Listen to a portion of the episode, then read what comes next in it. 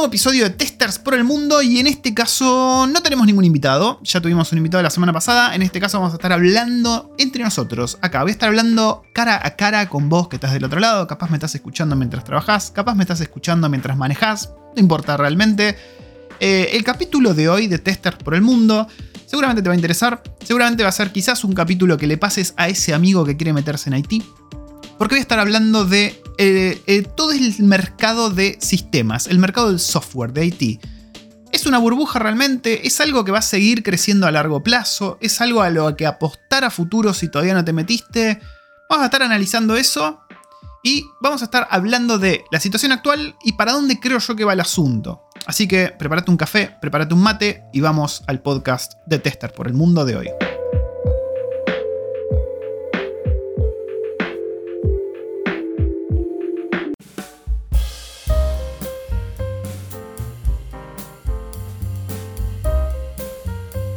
Bien, y como les decía, bueno, vamos a estar hablando del mercado de servicios, de la tecnología de la información, del software, hablemos claro, y cómo es uno de los pocos mercados, primero que sobrevivió a la pandemia, ¿no? Todavía seguimos en la pandemia, ¿ya cuánto vamos? Dos años, un poco más. Eh, uno de los pocos mercados que no solamente sobrevivió, sino que creció. Eh, si nos ponemos a ver los datos, vamos a ver que todo lo que es IT creció un 3% en 2021, cuando un montón de otras industrias murieron, han cerrado infinidad de negocios, todo lo que es hotelería, restaurantes, todo eso ha visto eh, un colapso muy significativo por la pandemia y parece que software es el único empleo que de repente está en boga de todos. ¿Por qué? Puedes trabajar desde tu casa, porque sigue habiendo un montón de oferta, ¿no? un montón de demanda laboral, los sueldos son muy buenos. Entonces, como que mucha gente está ahí volteando la mirada diciendo, che, ¿qué onda Haití? Y lo que está pasando hoy en día es que eh, hay mucha gente que no es del palo, ¿no? que no es de Haití y que se quiere meter en Haití pero, y es algo que quiero hablar también en este podcast, eh, se quiere meter en Haití por la plata, digamos, o por tener un trabajo y no porque realmente les guste. Y, también hay, hay, un poco de, desinformación, digamos, o, quizás se desvirtúa un poquito en cuanto a qué tan fácil es meterse en sistemas, ¿no? Hay mucho, mucho influencer en YouTube. Bueno, yo no sé si yo soy un influencer, pero yo tengo mi canal de YouTube. Si no lo conoces, te invito a que vayas, se llama The Free Range Tester. Pero todos esos videos, toda esa gente en YouTube, por ahí da a pensar que de un día para otro, pumba, ¿no? Ya estás trabajando en sistemas, ya tenés tu supercomputadora llena de luces y que pum, que pam. Eh, y quizás no se ve todo el esfuerzo, todos los años de experiencia que llevaron a esa persona a eso. Por eso quiero aprovechar este podcast para hablar de la burbuja que es o no es sistemas eh, y de qué tenés que tener en cuenta antes de meterte en sistemas. Eh, es algo que estuve reflexionando bastante últimamente porque quise meter a mi esposa en sistemas eh, quiero hacer que mi nena sepa programar, ¿no? Mi nena de 11 años. Y me encontré con que simplemente no les gusta. por, más que, por más que tenga salida laboral, por más que sea cómodo, por más que todo lo que quieras, hay gente que simplemente no le gusta. Y de eso quiero hablarles en este podcast. Como les contaba, eh, el mercado de, tecnologías de la información, de IT y de software, creció un 3% en el 2021. Se espera que para el 2023 y el 2024 haya un incremento del 4% anual. O sea, Estamos hablando que en los próximos dos años, considerando que sigamos en este, en este vertiginoso camino pandémico en el que estamos, sigue habiendo crecimiento. ¿Bien? ¿Esto qué significa? Esto significa que va a haber más trabajos. Y si nos ponemos a analizar, tiene sentido, ¿no? Todo esto, porque ¿qué pasa? Cada vez más cosas de la vida cotidiana están saltando al ámbito de la tecnología, de la tecnología de la información. Ahora tenemos el metaverso ocurriendo, tenemos todo lo que es blockchain pasando alrededor nuestro para absolutamente todo. Dentro de poco vamos a tener papel higiénico con blockchain, si te descuidas. Eh, y todos esos sistemas que tienen que dar soporte a todo este consumo masivo que la gente hace sobre esos sistemas, necesitan obviamente desarrollo. El desarrollo es donde está la generación de la, la demanda laboral para todo esto. Es ahí donde nos encontramos que este crecimiento se justifica. Necesitamos más desarrolladores, necesitamos más testers, necesitamos más arquitectos de sistemas. En ese sentido yo creo que no sé si va a haber una burbuja, porque no creo que esto de acá a 10 años disminuya. De hecho creo que va a crecer el tema de los sistemas que vamos a estar usando. Pero sí es cierto que hay un par de cosas a analizar y que no son tan simpáticas a simple vista. Por ejemplo, ¿esto qué significa? Los perfiles juniors, ¿no? que son los que más les cuesta encontrar un trabajo, van a estar compitiendo cada vez contra más juniors. Esto es fácil de ver, a ver, ahora tenemos un montón de gente que dicen, ah, mira, tenemos a, mm, Hola Mundo, tenemos a, mm, em, Testing para Todos, tenemos a Pato con Free Range Tester. me voy a meter en el sistema porque esta gente la pasa bomba, yo también quiero pasar la bomba. Entonces tenés un montón de gente aprendiendo, ¿no? Arrancando ahora, metiéndose en este mundo, que, bueno, obviamente cuando salen a competir al mercado, salen a competir entre todos, porque tenemos este enorme flujo de juniors apareciendo de repente en escena, y obviamente les va a costar conseguir trabajo porque la competencia en ese seniority es muy, muy alta. Los que se ven beneficiados, como siempre, de todo esto, son los perfiles más seniors, ¿no? Porque ahí es donde es más raro encontrarlos. Es a ese loco que se le ocurrió hace 12, 15 años meterse en sistemas y hacer esto. Ahí es donde, donde está el valor, digamos, de los sueldos altos, de los puestos más jugosos, por, así decirlo. Y es quizás eh, en ese seniority donde se encuentra mayormente el beneficio de esta burbuja o no burbuja en la que estamos. Entonces, ¿cómo creo yo que esto se va a jugar a futuro? A mí me da toda la sensación de que esto a futuro va a ir por el lado de los juniors lo van a tener cada vez más complicado para meterse. ¿Por qué? Porque hay cada vez más oferta de juniors. Porque cada vez más juniors ven lo, popular que es, ¿no? Ahora es como esta cosa cool, nerd, geek de, oh, programo, hago una paginita en JavaScript, en React Native, pum, me meto. Eh, entonces hay cada vez más gente ofreciendo ese tipo de perfil. Entonces, obviamente, competir en ese tipo de ámbito es complicado. ¿Qué les sugiero yo que hagan?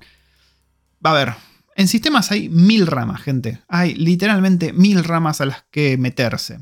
Uno de los videos que tengo planeado yo dentro de poco en el canal es todas las ramas que hay dentro del software para que ustedes sepan elegir para dónde meterse. Sean inteligentes, vean qué ramas hay, no busquen las más populares, porque hoy por hoy todos quieren ser front-end developer, todos quieren hacer React Native o, React JavaScript, todos quieren hacer ese tipo de cosas. Y la verdad es que hay un montón de otras cosas que quizás no son tan visibles y que tienen sueldos excelentes y tienen mucha más demanda laboral porque no tanta gente se mete.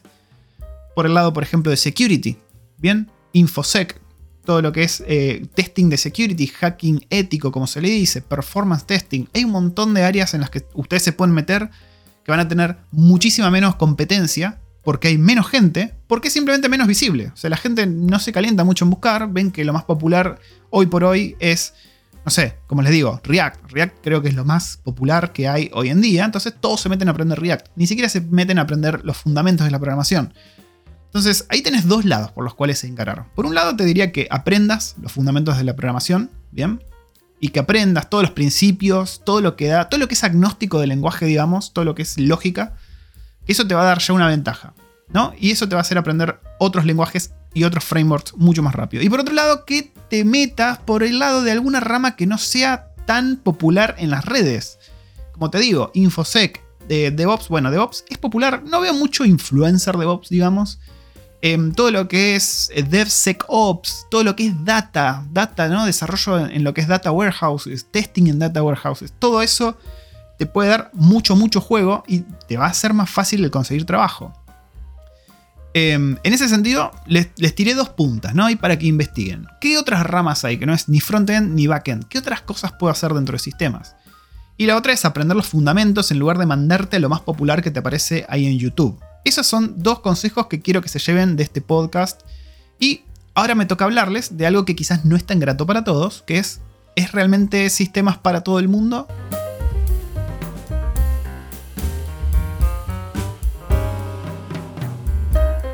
Bien, te cuento así muy velozmente. Yo hace meses, si no años, que vengo tratando de convencer a mi mujer que se meta en testing, ¿no? Testing es relativamente sencillo meterse en comparación con, desarrollo. Sobre todo acá en Nueva Zelanda que hay mucha demanda de gente. Y es muy común que se meta alguien que por ahí no tiene mucha experiencia, pero que ya es residente, lo meten. ¿no? Total, es fácil capacitarlo. Em, hubo intentos, pero la verdad es que a ella no le gusta. No le gusta y lo entiendo perfectamente. A ella le gusta más el trabajo físico, digamos. Eh, todo lo que es carpintería, ese tipo de cosas le encanta. Lo mismo fue con el caso con mi nena, ¿no? Le dije, che, mira, si vos estudiás esto hoy, ahora que tenés 11 años, tenés la vida resuelta. Así nomás. Pero obviamente a ella no le copa mucho la idea. Le gusta más el tema del diseño gráfico, el tema de dibujar, el tema de cantar. Y también es perfectamente entendible. A ver, ¿qué quiero decir yo con esto a ustedes que me están escuchando? A vos que me estás escuchando y por ahí estás pensando, che, ¿debería meterme en sistemas? Mi consejo es que no te metas en sistemas pensando solamente en la plata. No te metas en sistemas diciendo, ok, sufro aprendiendo, no sé, JavaScript o sufro aprendiendo Python. Total, con esto voy a ganar mucha plata. ¿Por qué? no, no va a ser un lindo viaje, no va a ser fácil. Recordá lo que acabo de decir hace unos minutos sobre cuán grande va a ser la competencia entre juniors para cuando vos, que me estás escuchando ahora, te metas y salgas a competir al mercado. Entonces, si no hay un tema de vocación o si no disfrutás el tema de codear o de hacer este trabajo técnico, de estar frente a una computadora haciendo cosas, digamos, en sistemas, no, no vas a disfrutar, no vas a llegar lejos en, esto, ¿no? Yo entiendo que hoy por hoy es como, es como la cancha de pádel en los 90 en Argentina. En España siguen jugando mucho el pádel, pero en Argentina, ¿qué pasó? Un boom de canchas de pádel. De repente, no sé, todos los que tienen un terreno sacaron la cancha de fútbol, pusieron una cancha de pádel. Y no sé, en un año o dos, el, todo el mundo dejó de jugar al pádel de repente y nada, quedaron las canchas ahí abandonadas, nadie más las usó. Lo que quiero decir con esto es que sigan lo que a ustedes les guste y no traten de meterse en sistemas por un tema de que les va a dar plata o porque es más seguro como trabajo a futuro. Sí, está claro, ¿no? Esta pandemia nos enseñó que trabajar en sistemas es a prueba de este tipo de, eventos mundiales. Em, pero también hay un montón de otras cosas que ustedes pueden hacer que quizás son a prueba de este tipo de eventos eh, y no necesariamente sistemas. O sea, por ahí a vos no te gustan sistemas. Sí, te invito a que pruebes, ¿no? Que pruebes, que veas cómo es programar, que veas cómo es trabajar en testing. Bueno, para eso tenés un montón de recursos. Puedes ver los videos que yo tengo en mi canal. Puedes ver los videos de, por ejemplo, de Mati de Testing para Todos. Los videos de Nadia Cavalieri también en YouTube. Y ver cómo es el mundo del testing. Si te gusta, perfecto, mándele para adelante, mi hijo o mi hija. Pero si, ves que es algo que no va con vos, no decís, che, no, yo con las computadoras mucho no me llevo, no quiero estar todo el día ahí sentado con la computadora que es un argumento perfectamente válido, no te metas por el tema de la plata. Ahora, ¿es una burbuja? Yo no creo que sea una burbuja. Salvo en el hipotético caso que pase algo tipo una llamarada solar y quede toda la Tierra devastada y sin eh, dispositivos electrónicos, dudo que esto se corte, digamos. Pero sí es cierto, como les dije, que la demanda laboral para juniors va a estar complicada la, competencia, ¿no? Porque ahora todo el mundo se quiere meter. Todo el mundo se quiere meter. Pero si vos te metes en una rama que no hay tanta gente compitiendo, ahí va a estar tu ventaja. Eso creo que es lo más importante de este podcast, de este capítulo en particular, analizando si es o no es una burbuja. Hay mucha gente que dice que, bueno, que por el tema de, suministros, ¿no? De, por ejemplo, ahora hay una, una falta de materiales para hacer chips que está retrasando un montón de cosas. De hecho, Intel creo que ya anunció que iba a comprar una empresa que justamente genera estos chips, que los fabrica, porque hay falta de chips para computadoras, falta de chips para teléfonos, falta de chips para autos. Yo tengo, yo compré una camioneta hace poco que la iba a recibir ahora en marzo y creo que la recibo a fin de año porque hay, em, hay justamente escasez de, chips y no pueden hacerlos. Entonces, hay mucha gente que dice, ok, los chips cada vez van a faltar más este tipo de, elementos químicos, estos minerales que usamos para hacer los chips y distintos dispositivos electrónicos y eso va a llevar que haya menos entonces el trabajo en sistemas va a caer. Eh, lo dudo, lo dudo mucho, lo dudo mucho. Los sistemas van a seguir creciendo, cada vez más cosas van a tener sistemas, cada vez más cosas van a depender de sistemas, sobre todo con todo el advenimiento este de la inteligencia artificial, de la realidad aumentada. Eh, y esto también abre el camino para un montón de, áreas nuevas en las que vos te puedes meter y no necesariamente ser el que programa paginitas web o el que programa el backend de una aplicación. Entonces, Sé inteligente, este es el mejor momento para ser inteligente y observar. Decir, primero que nada, decir, ¿me gusta sistemas a mí realmente? ¿O, lo estoy, me estoy queriendo meter, forzar algo que a mí no me gusta por la plata? O por ahí tu sueño es ser, no sé, qué sé yo, guardaparques. O, algo totalmente distinto a sistemas. Y te vas a encontrar con un paredón que decís, al final me metí en esto, que no era tan sencillo como me lo pintaron en YouTube, que necesito años capacitándome para hacer algo que no me gusta. No, no es por ahí. Salga de ahí, maravilla. Entonces, primero que nada, planteate. ¿Te gusta sistemas? ¿Te gusta trabajar con sistemas de software? Joya. Si te gusta, pasa al siguiente paso. Y este paso creo que es el más importante para vos que me estás escuchando y te querés meter. El paso es investigar qué otras ramas de software hay. No solamente frontend, no solamente backend, no solamente testing puro y duro. Fíjate qué otras cosas hay. Performance testing, security, user experience. Hay un montón de cosas más. Hay un montón de cosas apareciendo día a día. Realidad aumentada, inteligencia artificial, blockchain, todo ese tipo de cosas van a demandar cada vez más gente. Y si vos estás entre esa gente que es demandada ahí, en lugar de donde está todo el tumulto de junior devs, eh, vas a tener muchas más posibilidades de conseguir un trabajo. Así que con ese, esa tarea para que se lleven y para que hagan ustedes, los voy a dejar en este podcast de Tester por el Mundo. Recordá un par de cosas. Si sos un tester que está viviendo en Latinoamérica, me gustaría hablar con vos. Si querés comunicarte por mis redes, me encontrás, bueno, acá en el, en el link del capítulo vas a encontrar todas mis redes te puedes comunicar conmigo y me gustaría hablar de cómo es testing en tu país, cómo es testing donde vos vivís, cómo es la escena de testing, qué tiene, qué particularidades tiene, qué haces cuando terminas de laburar, cómo empieza tu jornada. Bueno, todo ese tipo de cosas a mí me gustaría hablar, porque quiero empezar a compartir con toda la comunidad cómo es trabajar en lo que nosotros trabajamos desde distintos lugares del mundo, no necesariamente gente que se fue de Latinoamérica. Así que si estás, no sé, en Ecuador, en Colombia, en Uruguay, en Argentina, en Jujuy, en Chile, bueno, en cualquier lado, decime, che, Pato, tengo ganas de compartir cómo es mi experiencia. Y nos vamos a juntar y vamos a hablar, así todos escuchan cómo es. Y quizás, qué sé yo, el que vive en, Capital Federal dice, me quiero ir a vivir a porque es hermoso y porque quiero laburar desde ahí. ¿Quién te dice? Así que nada, gente, con eso lo dejo. Recuerden que están los tres cursos publicados en Udemy. A fin de mes sale el curso de CI/CD para testers. Todo, todo Jenkins, todo GitHub Actions, perfecto para engrosar tu currículum. Em, está también la Academia de Testing en YouTube. Se suscriben uniéndose como miembros a la academia. Hay dos tiers. Uno de ellos es el Club Free Range y el otro es la Academia de Testing. Se meten ahí. Eso le da acceso a un montón de videos que estoy sacando semana a semana con clases. Y aparte hay otra lista que son las clases abiertas donde nos juntamos y debatimos sobre la clase de la semana, ¿no? Despejamos dudas, les hago preguntas y demás. También tenemos un servidor de Discord que cuando vinculas tu cuenta de YouTube con Discord te va a dar acceso a unos canales privados si sos miembro de la academia y ahí es donde hacemos prácticas sobre aplicaciones reales, que estamos empezando con la primera aplicación, pero viene bastante, bastante chulo.